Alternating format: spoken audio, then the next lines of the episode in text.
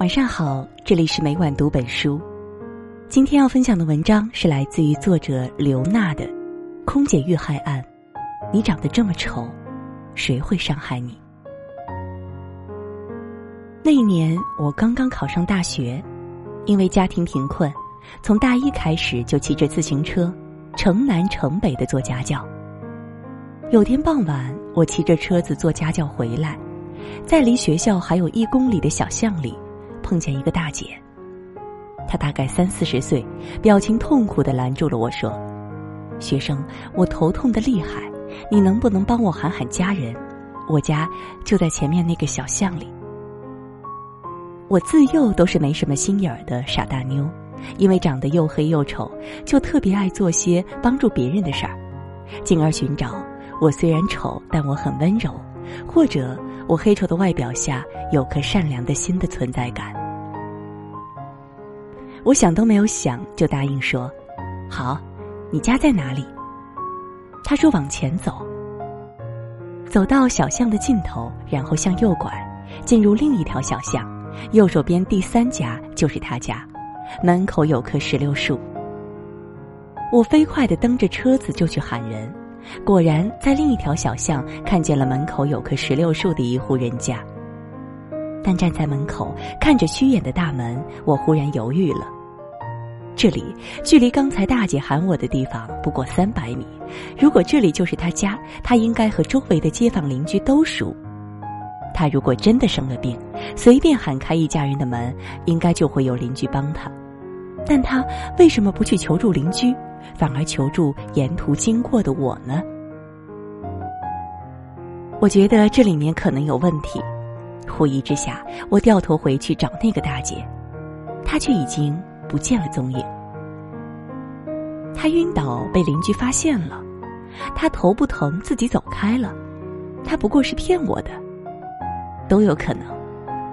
但我庆幸我没有推开那扇虚掩的门，没有走进那座门前石榴花开、院内昏暗不明的老宅。因为二零一四年七月二十四号，有个女孩在热心的把一名孕妇送回家后，被孕妇的丈夫强奸杀害。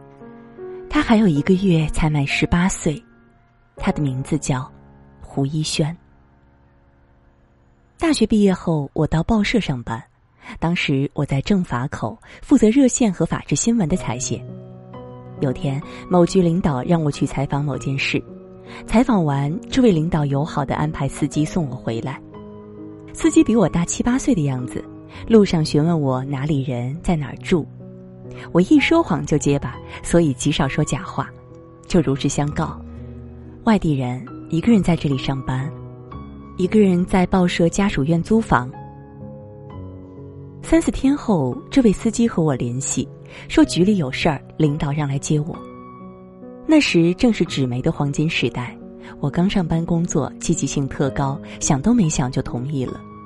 他开车过来，载着我一路往北行驶。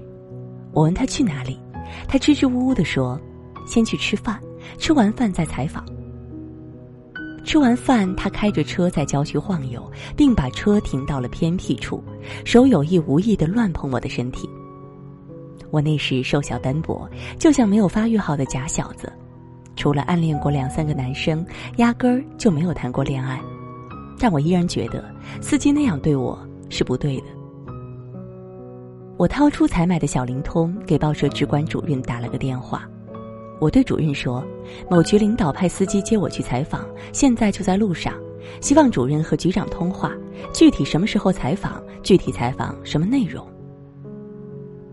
我挂完电话，司机的脸马上就变得很难看，他正了正身子说：“要不我送你回去吧。”就在这时，主任回电话说：“当天没有什么采访，估计是司机搞错了。”那天我当机立断求救自保，让司机难堪，但至今想来，我都没有半点后悔。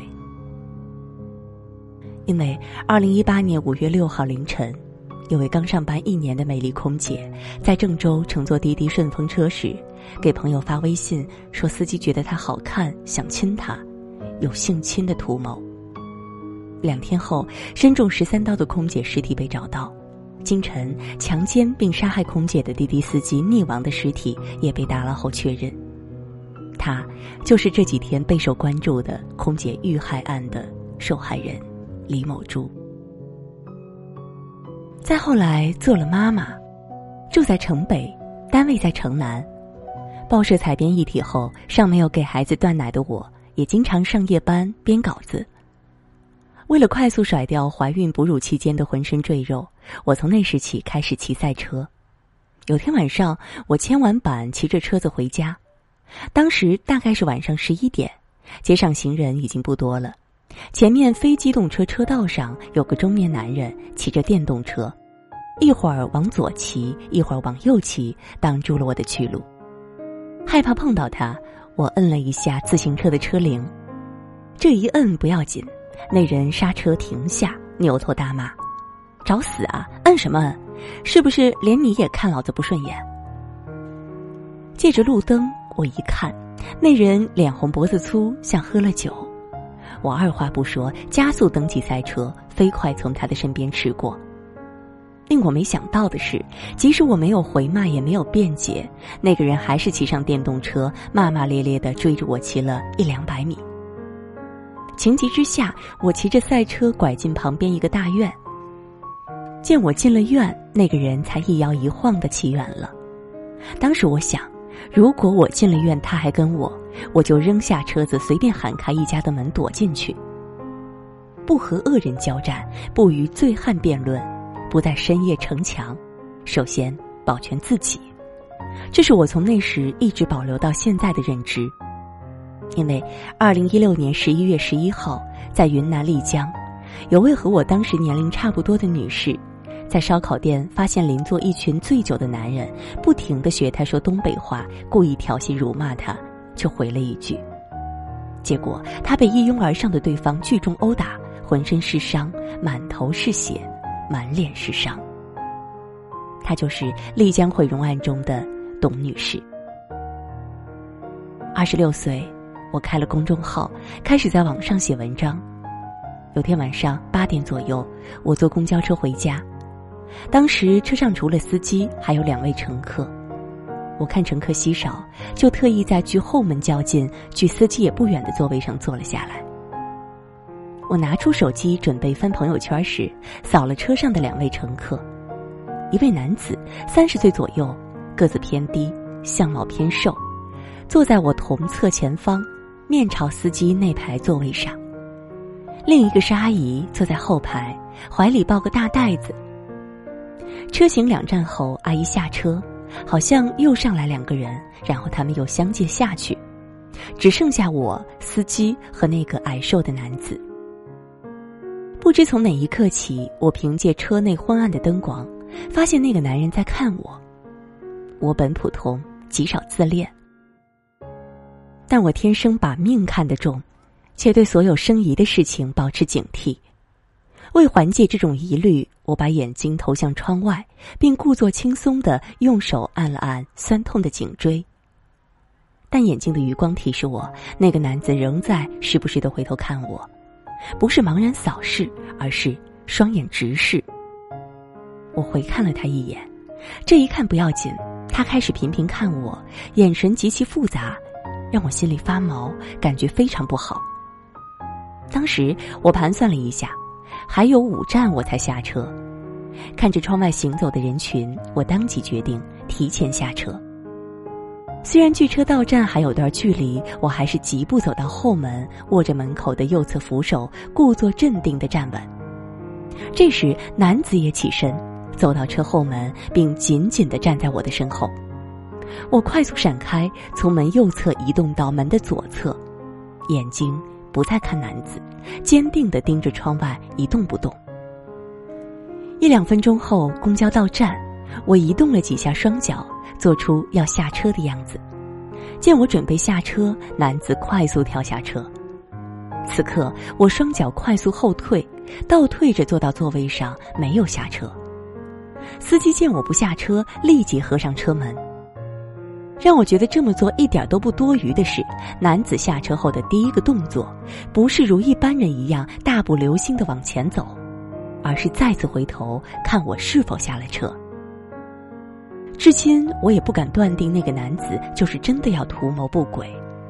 我唯一肯定的是，彼时彼刻，我必须采取果断有效的行动，干掉那万分之一的坏念头。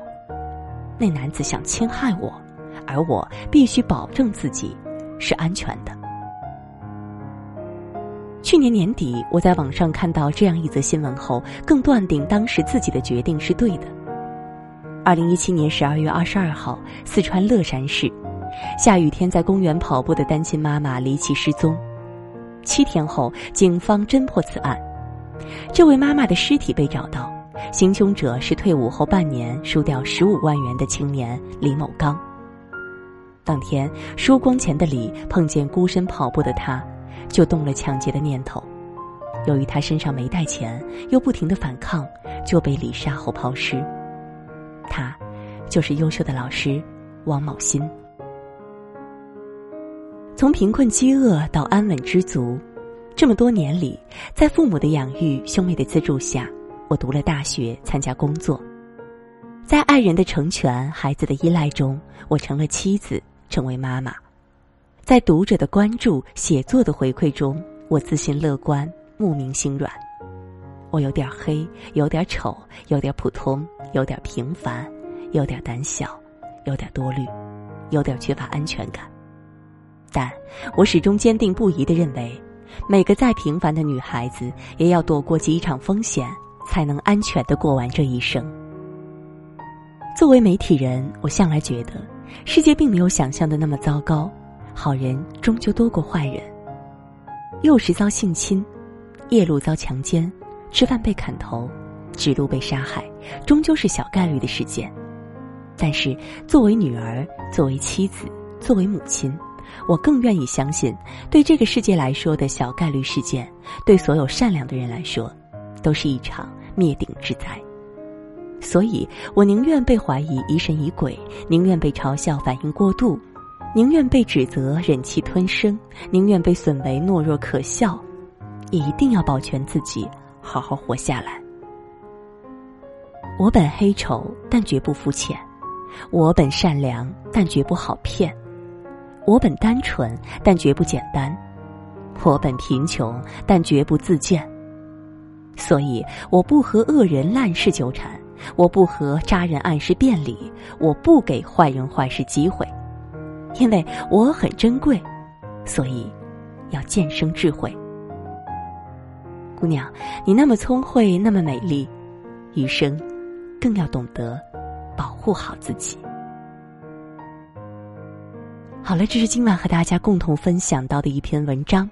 如果你也喜欢这篇文章的话，也欢迎大家在文末给我们点赞并且留言。也祝各位晚安，好梦。天空它像什么？爱情就像什么？几朵云在阴天，忘了该往哪儿走。思念和寂寞被吹进了左耳。也许我记不住，可是也忘不掉那时候那种秘密的快乐。听阴天说什么，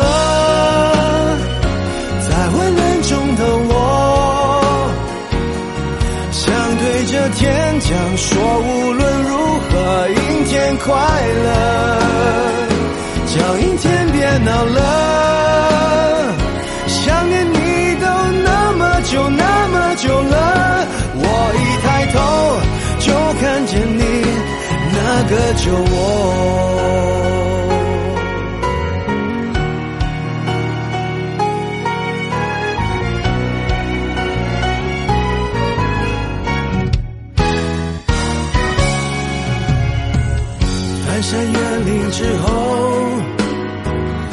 却神出鬼没。你像一首唱到沙哑偏爱的情歌，旅途中坐一坐，在秋千上的我，原来我忽略的，如今想纪念也没用，那些时光的因果。什么，在昏暗中的我，想对着天讲说，无论如何，阴天快乐，叫阴天别闹了，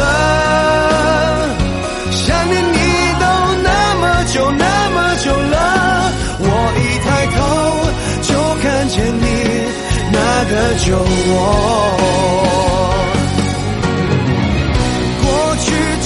了，现在绕过了，未来放在心海中，带着你我旅行变成老头。哦，孤单怕成了习惯，所以我淡定走在人海中。偶尔想看云飞，却没风。听阴天说什么？在昏暗中的我，想对着天讲说，无论如何，阴天快乐，叫阴天别闹了，想念你都那么久那么久了，我一抬头就看见了当时的我。